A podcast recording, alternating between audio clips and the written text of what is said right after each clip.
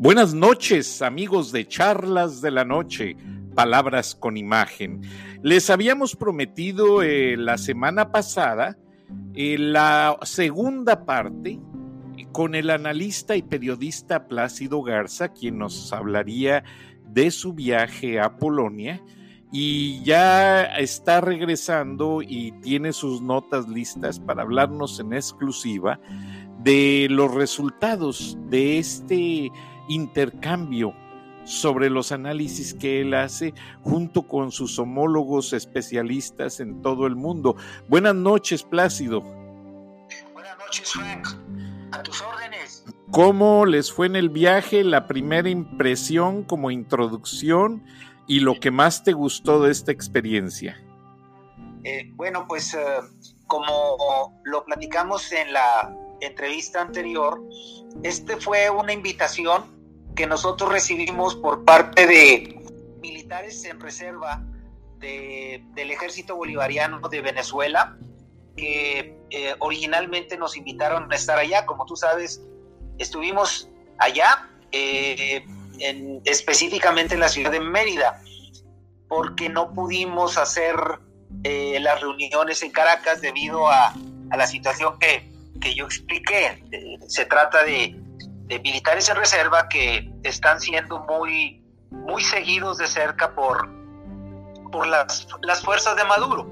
Es, es, una especie de resistencia la que está muy activa ahora en Venezuela, eh, al margen completamente del gobierno paralelo de Guaidó, a quien lo reconocen este, como tal, pero no son propiamente parte de su estructura. Entonces, eh, me hicieron una invitación a través de un, buen amigo que tengo allá en, Venezuela que se llama Juan Requesens, que está, fue detenido por el gobierno de Maduro. Él es un diputado de la legislatura, es, es legalmente sigue siendo diputado, pero las fuerzas represivas de Maduro lo apresaron y él tiene ya un año y medio eh, de estar recluido allá y sin embargo yo sigo teniendo comunicación con él y a través de uno de los contactos que tuvimos, me dijo que si no tenía inconveniente en volver.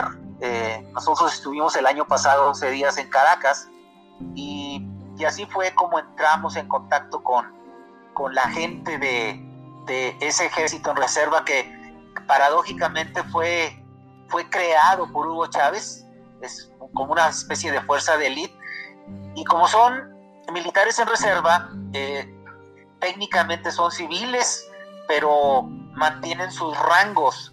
Lo que no pueden hacer es salir a la calle con sus uniformes, eh, pero según supimos ahora que estuvimos allá, eh, cuyo reporte te, compartí en la primera entrevista, hay una especie de conexión muy interesante que no sabíamos nosotros que existía entre los ejércitos en reserva de varios países.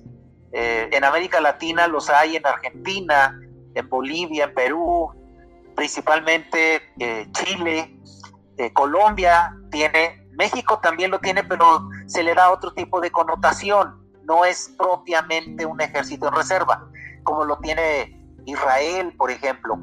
Eh, y un fuerte vínculo que tiene la resistencia venezolana, que así se, así se llaman ellos, una especie de resistencia, porque están trabajando en la clandestinidad, eh, resulta que lo tienen precisamente con, con los militares en reserva polacos. Eh, eh, ellos son herederos de la tradición de liberación, así le llaman, la tradición de la liberación del, del régimen de los rusos después de la Guerra Fría, después de la Guerra Fría, cuando Europa se divide en dos. ellos se llaman a su vez resistencia polaca que operó principalmente cuando, cuando el, gobierno soviético eh, tenía el mando, estaban los controles de, ese país. así nació la, así nació la resistencia de los militares en reserva, o sea, para de alguna manera hacer, hacer presión para que eh, tuvieran un gobierno legítimamente polaco. Eh, entre los entre los productos que obtuvieron, o sea, entre los logros que obtuvieron fue pues lo que ya todos sabemos, ¿no? El gobierno de Lech Walesa, que, siendo electricista y líder sindical de Solidarność, que así se llama en, en polaco el gremio sindical que era Solidaridad, se volvió presidente constitucional. Eh, no le fue muy bien, todos lo sabemos ahora, pero pasó a la historia precisamente por ser de, los baluartes del nacionalismo polaco que lograron erradicar del poder en, ese, en ese país a las fuerzas soviéticas.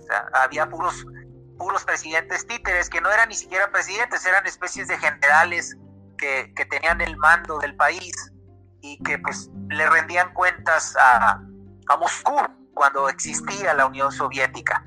Entonces, eh, estoy haciendo un poco de historia nada más para que se pueda captar cuál es la conexión real que existe entre la resistencia venezolana y, la, y, los, y, los militares de reserva polacos que ya no están propiamente operando contra el régimen, porque pues evidentemente Polonia está gobernado constitucionalmente por un presidente que se llama Andrés Duda, que, que fue electo en el 2015 y que casualmente este año termina su gestión. Allá en Polonia los, los periodos de los presidentes son de cinco años. Duda es un ultraconservador eh, y a pesar de a pesar de eso, de ser un, un ultraconservador, eh, ha logrado de alguna manera conciliar los, los, los intereses del, del país eh, de tal forma de que la resistencia, eh, o más bien los ejércitos de reserva polacos, no están operando propiamente en, en, contra del gobierno, del gobierno de ese país, sino más bien, y esto es, esta es la parte interesante, Frank, más bien eh, existe una conexión entre varios países, ahora lo sabemos porque pues estuvimos ahí, yo fui invitado y estuve en tres reuniones, las tres reuniones se dieron en Dansk, que es casualmente el puerto del Báltico de donde salió a la luz Lech Walesa. Eh, hay una conexión muy interesante en donde se dan soporte mutuamente los militares en reserva, ahora principalmente enfocados mucho en lo que está ocurriendo en América Latina hay una conexión muy fuerte de los militares en reserva polacos con los venezolanos y fue así como después de haberme reunido con los ahí sí eh, militares activos en la clandestinidad venezolanos, eh, de ahí brincamos hacia, hacia Polonia, pero principalmente por el hecho de que eh, ellos están muy interesados, estoy hablando de los polacos, están muy interesados en ver qué está sucediendo en en América Latina eh, también tienen mucho interés de lo que está pasando en Estados Unidos. Por ejemplo, yo puedo decir que estuvieron siguiendo de cerca online conmigo allá eh, lo que estaba sucediendo porque querían estar eh, informados y primer amado de si Elizabeth Warren seguía en la contienda presidencial. de alguna manera esta mujer generó muchas simpatías en, en, Polonia y sé que en gran parte de Europa. Y, fue una sorpresa muy desagradable el que se haya retirado de la contienda, como tú sabes, eh, en donde pues ahora siguen Joe Biden y Bernie Sanders por el lado de, de los demócratas para hacerle frente a, Trump. ¿Sí? Entonces, eh, el, el, el, tema que estoy mencionando en este momento te da una idea del nivel de interés y de profundidad, o más bien de la, de la profundidad con la que están siguiendo los polacos lo que está pasando en América Latina, pero también en Estados Unidos. ¿Cómo, cómo te suena todo eso, Frank? Bastante globalizado, o sea, es el contexto de lo que es la condensación de la Guerra Fría, o sea, cae el muro de Berlín, se libera Polonia de la Unión Soviética, hay una gran polémica en Ucrania porque todos quieren su gas, también otro pueblo que fue de parte de la Unión Soviética, y al ver todo esto, lo que me dijiste de Elizabeth Warren, eh, pues me sorprende demasiado, pero es que en el mundo europeo están esperando el ejemplo de que Occidente lance una mujer presidente. En Alemania ya tienen a una presidenta. Entonces, ¿qué está pasando con el primer mundo? Y, por favor, prosigue, es muy interesante. casualmente, eh, uno de los focos de simpatía de los polacos hacia Elizabeth Warren, como, como me lo decían, es independientemente del partido que sea, lo que, lo que estamos siguiendo nosotros de cerca, y, eh, esto me lo dijeron antes de saber lo que ocurrió eh, con Elizabeth Warren, que se retiró de la contienda, pero les llamaba mucho la atención el que pudiera darse en el continente, en Estados Unidos, la primera presidenta, ¿sí? Eh, lo vieron así como una especie como de desilusión el hecho de saber que eh, dos septuagenarios, porque, porque imagínate tú la edad que tienen eh, Biden y Bernie Sanders, uno anda en 78 años, el otro trae 77. en cambio, el, presidente, el presidente de Polonia tiene 20, 25 años menos que ellos. lo, veían, lo veían como una especie de esperanza de que, de que Warren pudiera seguir adelante. Ahorita ya están perfectamente bien enterados porque tienen una información de primerísima mano y eh, no alcanzan ellos todavía a darse cuenta de la trascendencia que puede llegar a representar para, para, para, los Estados Unidos el que gente de tal edad, y, me lo dijeron, no tenemos nada en contra de la gente de edad, pero ya hay una brecha generacional que tiene que ser, que tiene que ser eh, solventada por así decirlo, les, les preocupa la edad y, me centro mucho en los polacos porque me, llegaron a demostrar un nivel de conocimiento eh, fuera, de lo, fuera de lo que yo me esperaba, como normal para empezar. Un dato muy anecdótico, cuando a mí me invitaron, este, lo primero que yo les dije, espérenme, pero es que yo no hablo polaco. Y me dicen, es que no necesitas ni siquiera hablar inglés, porque aquí el español es una lengua que maneja casi el 70% de los bilingües, o sea, bilingües para ellos es el que habla polaco e inglés. El 78% de los polacos que hablan inglés hablan español, este, Frank. Eso es un dato muy importante que a lo mejor mucha gente no sabe. Entonces, eh, es eso en lo que tiene que ver con Estados Unidos. están siguiendo muy de cerca lo que pasa en Estados Unidos. Están preocupados por la brecha generacional que existe entre el electorado y los que van a manejar los destinos del país durante los próximos cuatro años. Porque si, si, gana, si gana Trump, que todo parece indicar que así va a ser, pues tiene 74 años. Y si gana un demócrata, que se ve poco probable, pues el, el más joven va a tener 77. Imagínate. Entonces, es, eso comparado con lo que está pasando en Polonia, en donde las nuevas generaciones están tomando el control del, del rumbo del, del, del país, pues sí, como que dicen, y, esto es algo que yo lo me atreví a decírselos para ver qué cara ponían. Es decirles, imagínense ustedes que el viejo mundo es el joven mundo en cuanto a la edad de los gobernantes y el nuevo mundo es el viejo en cuanto a la edad de los gobernantes. Y les llamó mucho la atención, ¿eh? Porque pues, pues tú sabes que todo el tiempo se ha hablado de que el viejo mundo es Europa y qué sé yo. Entonces, pues lo normal sería que en el viejo mundo estuvieran los viejos, ¿no? Y es al revés, es al revés. Tú analizas los porcentajes de edad de los, de los presidentes y primeros ministros europeos y son fácilmente un 30-40% más jóvenes que los que mueven las cosas en América. El presidente de México, eh, Andrés Manuel López Obrador, tiene 65 años este, y va a terminar su mandato casi siendo septuagenario.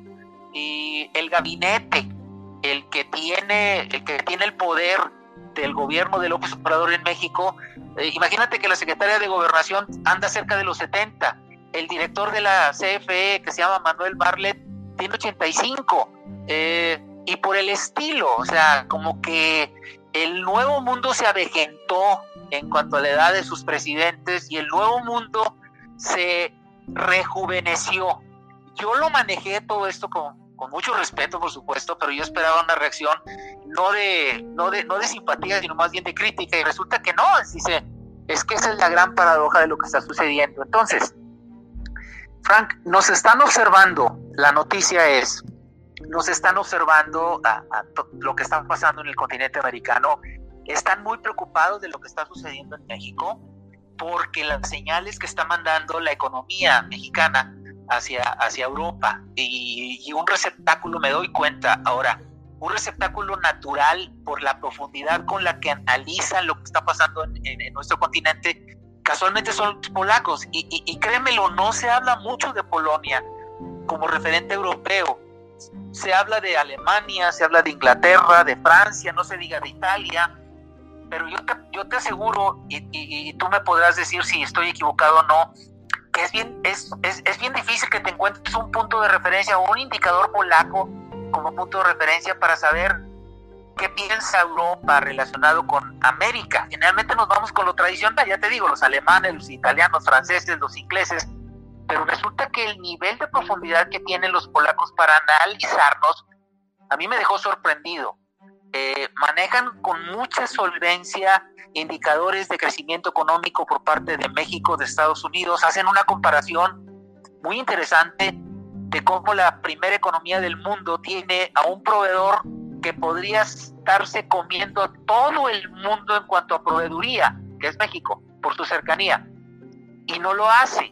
Y le están atribuyendo, y esta es, esta es la noticia, porque yo les pregunté, a, mí me sacaron toda la sopa, obviamente, pues ellos querían saber cómo estaba la situación en México, pero yo no desaproveché la oportunidad y les dije, bueno, pero ahora me van a dejar hacer preguntas y iban a hacer tres y resultaron que fueron 65 preguntas contaditas las que yo les hice y una de ellas fue, ¿cómo se explican ustedes, ahora que me han demostrado que analizan la economía mexicana mejor que muchos mexicanos, cómo se explican que teniendo una frontera de 3.000 kilómetros con el cliente más importante y más poderoso, con la economía más fuerte del mundo, no seamos el proveedor más poderoso del mundo.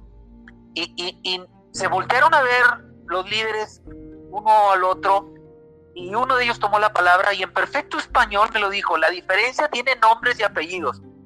Se llama Andrés Manuel López Obrador. El, gobierno, el gobierno de López Obrador, ante los ojos de los polacos, eh, está haciendo retroceder a México 25 años por lo menos en cuanto a la inercia que ya traía con los anteriores gobiernos. Y, fueron muy claros al decirme no de ninguna manera nosotros justificamos los niveles de corrupción los niveles de inseguridad que se desataron con Calderón y, y de verdad Frank te mencionan los nombres de los expresidentes con una solvencia como si estuvieran hablando de los expresidentes polacos o sea se, saben nombres, apellidos, se saben las fechas, es, eh, eh, es impresionante, o sea, eh, y esto llama mucho la atención porque a mí, particularmente que me dedico al Big Data, me permite hacer un cruce de información muy, muy válido con una fuente de información completamente objetiva, que, que, es la de Europa y específicamente la de los polacos. Entonces ellos dicen, eh, de ninguna manera que se, que se vaya a entender lo que estamos diciendo como que es una justificación a los gobiernos de Calderón, de Fox y de Peña Nieto, porque ellos tuvieron muchos problemas que no supieron resolver. Pero es innegable que Peña Nieto entregó el país con un crecimiento del 3%.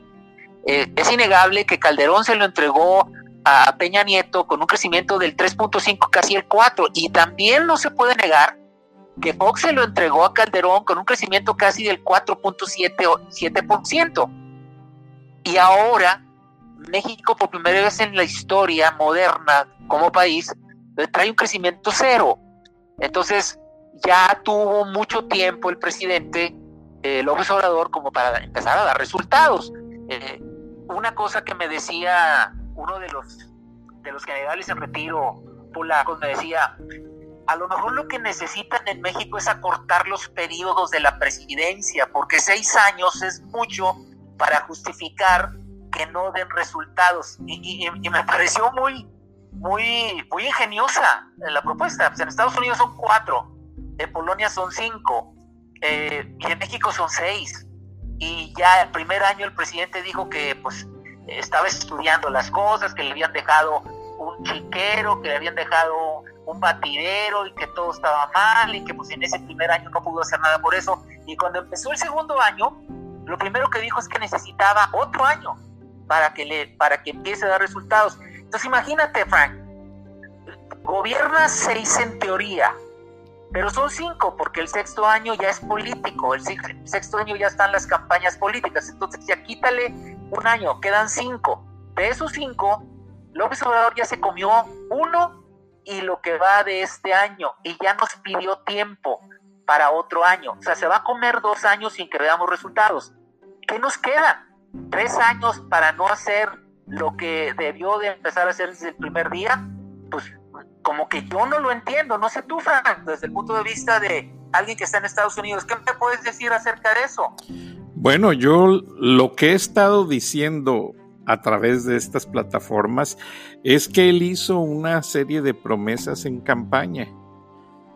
Y yo he estado viendo con el calendario y el, time, el timeline, la línea del tiempo sobre el progreso de esos proyectos y están igual que la economía, están en cero. La, la inmigración no se ha parado y como dijiste el programa pasado, México sí está pagando por el muro, como lo dijo Trump. Entonces, por cierto, no sé si mencionaste eso con estas gentes en Polonia. Sí, hablamos del muro, claro que sí, porque la conexión fue natural de Estados Unidos con, con México. Y, y me preguntaron abiertamente, me preguntaron, a ver, la amenaza que dio Trump de que los mexicanos iban a pagar el muro se está cumpliendo y les digo, miren, yo lo veo de la siguiente manera. No, no estamos pagando los mexicanos un muro de ladrillo, pero estamos pagando un muro a través de 50 mil miembros de la Guardia Nacional que están concentrados por el gobierno federal precisamente en la frontera de México con Centroamérica. O sea, no los estamos parando a los migrantes hacia Estados Unidos con ningún muro. Los estamos pagando y muchísimo más caro con 50 mil personas que están haciendo las veces de muro para evitar que las caravanas de migrantes de centroamericanos entren a suelo mexicano. Entonces, para fines prácticos, lo que yo les dije es, el muro de ladrillo no lo estamos pagando los mexicanos, pero lo estamos pagando muchísimo más caro. Porque imagínate tú lo que significa tener a 50 mil guardias nacionales concentrados en este momento. Y esto es lo grave, más en contener las caravanas de migrantes que en resolver los problemas de inseguridad que tiene México. O sea, estamos pagando muchísimo más caro ese muro que Trump nos dijo que íbamos a, nosotros a tener que sufragar. Entonces, el, el, el, hecho es que toda esta información, el, gobierno de López Obrador cree que se está quedando en México. Nada más para que te des una idea del, del, del escasísimo nivel de internacionalista que tiene López Obrador. Desde que tomó eh, el poder, el primero de diciembre del 2018 no ha salido de México ni una sola vez. No fue a la no fue a las conferencias que se dieron de presidentes en, en Sudamérica, no ha visitado a su principal socio comercial, que es México, menos al de Canadá. Olvídate de que no sabe hablar inglés, esa, esa es la realidad, pero eso es lo de menos, para eso están los traductores. Pero, ¿dónde está realmente el interés de México a través de su gobierno por conectarse con el mundo. O sea, no vivimos en una aldea. Eh, eh, eh, estamos viviendo cada vez más conectados. Y lo que está pasando alrededor del, del coronavirus es una muestra bien clara. De nada sirve que estés cuidando tus fronteras de una manera u otra. Si, de, si, si, si, si, un, si un, un crucero viene y, y, se, y, se, y, se para en Isla Mujeres y porque hay una persona que está infectada y el presidente mexicano en solidaridad internacional, un, nivel de internacionalismo que no tiene por lo que te acabo de explicar, él dice que no tiene ningún problema en que se bajen los pasajeros, al fin y al cabo el, el, el, coronavirus no es un problema este, tan grande como ese, entonces es, es eh, eh, ¿cómo explicarlo? Es, eh, es imposible que un país pretenda vivir en un mundo cada vez más conectado, aislado del, del resto. O sea, el presidente mexicano debe salir al exterior de alguna manera para que se refresque su punto de vista. Está bien, él dice que está concentrado en resolver los problemas de México, pero ¿para qué lo elegimos? O sea, eh, se supone que elegimos una persona capacitada para que pueda atender los problemas de México, pero también los problemas de México con el mundo. Es, es, es innegable. la paridad del peso frente al dólar no es el producto de una economía nacionalista, sino más bien es el producto de una economía mexicana conectada con el exterior. O sea, de, muy poco va a servir que siga en gira en todos los pueblos que te puedas imaginar de, México si no brinca las fronteras. Ya, tiene 14 meses de ser presidente no sale de México. Eh, entonces, ¿cuál es la visión que tienen los polacos de todo esto? Simpatizan con el mexicano, pero no con el gobierno de los mexicanos. Hay una, hay una hay una simpatía natural de, los polacos con los mexicanos por muchas razones.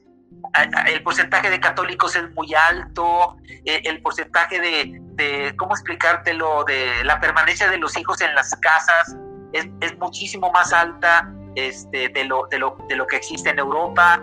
Eh, el porcentaje de los hijos con sus, con sus papás viviendo en la misma casa se parece más al de México que, que, al de Estados Unidos. Eh, o sea, hay mucha afinidad del polaco con el mexicano, pero el gobierno mexicano les está provocando eh, mucha crítica, o sea, eh, ellos están, se están volviendo cada vez más críticos de lo que está sucediendo en, México y lo que me dicen los especialistas con los que estuve platicando allá es que este, es el común denominador en Europa. Eh, es cuestión de que uno le rasque tantito y te das cuenta de, eso. O sea, no se explican cómo tenemos un presidente que está haciendo lo que está haciendo en el caso de México, en donde más que gobernar eh, en base a estrategias, está, está gobernando en base a ocurrencias. O sea, yo, yo, yo lo digo de esa manera. En vez de estrategias, gobierna con ocurrencias. Y nos distrae, bueno, distrae a, la masa, ¿de acuerdo? Con las rifas, con con expresiones que no vienen, que no vienen, que no son propias de un, presidente. Entonces, si el gobierno mexicano cree que su forma de hacer las cosas es ajena en el mundo, está equivocado, porque ahora en este viaje tocamos siete países. Y te puedo decir que los siete países te, te ven como, ¿qué está pasando con tu presidente? Así te lo dicen. Entonces, pues yo no sé si esto que acabo de plantearte, Frank, de alguna manera eh, lo estés viendo tú en los Estados Unidos. Sí, realmente la famosa mañanera ha generado una gran atención a todos los niveles, pero curiosamente los medios en inglés han dejado mucho de tocar el tema de México. Más bien como que se dieron cuenta que se llegó a un estancamiento y ya no quieren hablar sino hasta que suceda otra cosa. Entonces, eh, todos les, le hemos estado dando al presidente y a su administración el beneficio de la duda. O sea, de decir, bueno, ok, entraron y como tú lo dijiste, dijeron que encontraron un cochinero, encontraron así, asá, y que el fuchi y expresiones muy populistas. Pero vamos a ver los hechos. Y es lo que la gente en el extranjero están esperando. Los hechos, el plan de trabajo. Por eso para mí era muy importante escuchar, porque tú vienes de ver a un grupo de analistas eh, que están exactamente en, eh, en el mismo objetivo, esperando esa proyección pero vamos a ir a una pausa comercial que tenemos anunciantes y te agradezco si nos acompañas para que nos des esa parte que los analistas están esperando y cuál es su perspectiva, cuál es su proyecto en cuanto a que si no ven que pase esto o pase lo otro, qué es lo que esperan ellos hacer o qué es lo que ellos esperan de México en cuanto a los mexicanos y a los mexicanos que estamos en otras partes del mundo. Estamos en charlas de la noche platicando con el especialista Plácido Garza periodista prominente y muy influyente en México, que regresa de su viaje por Venezuela y Polonia. Regresamos después de esta pausa comercial. Gracias y por favor síganos acompañando.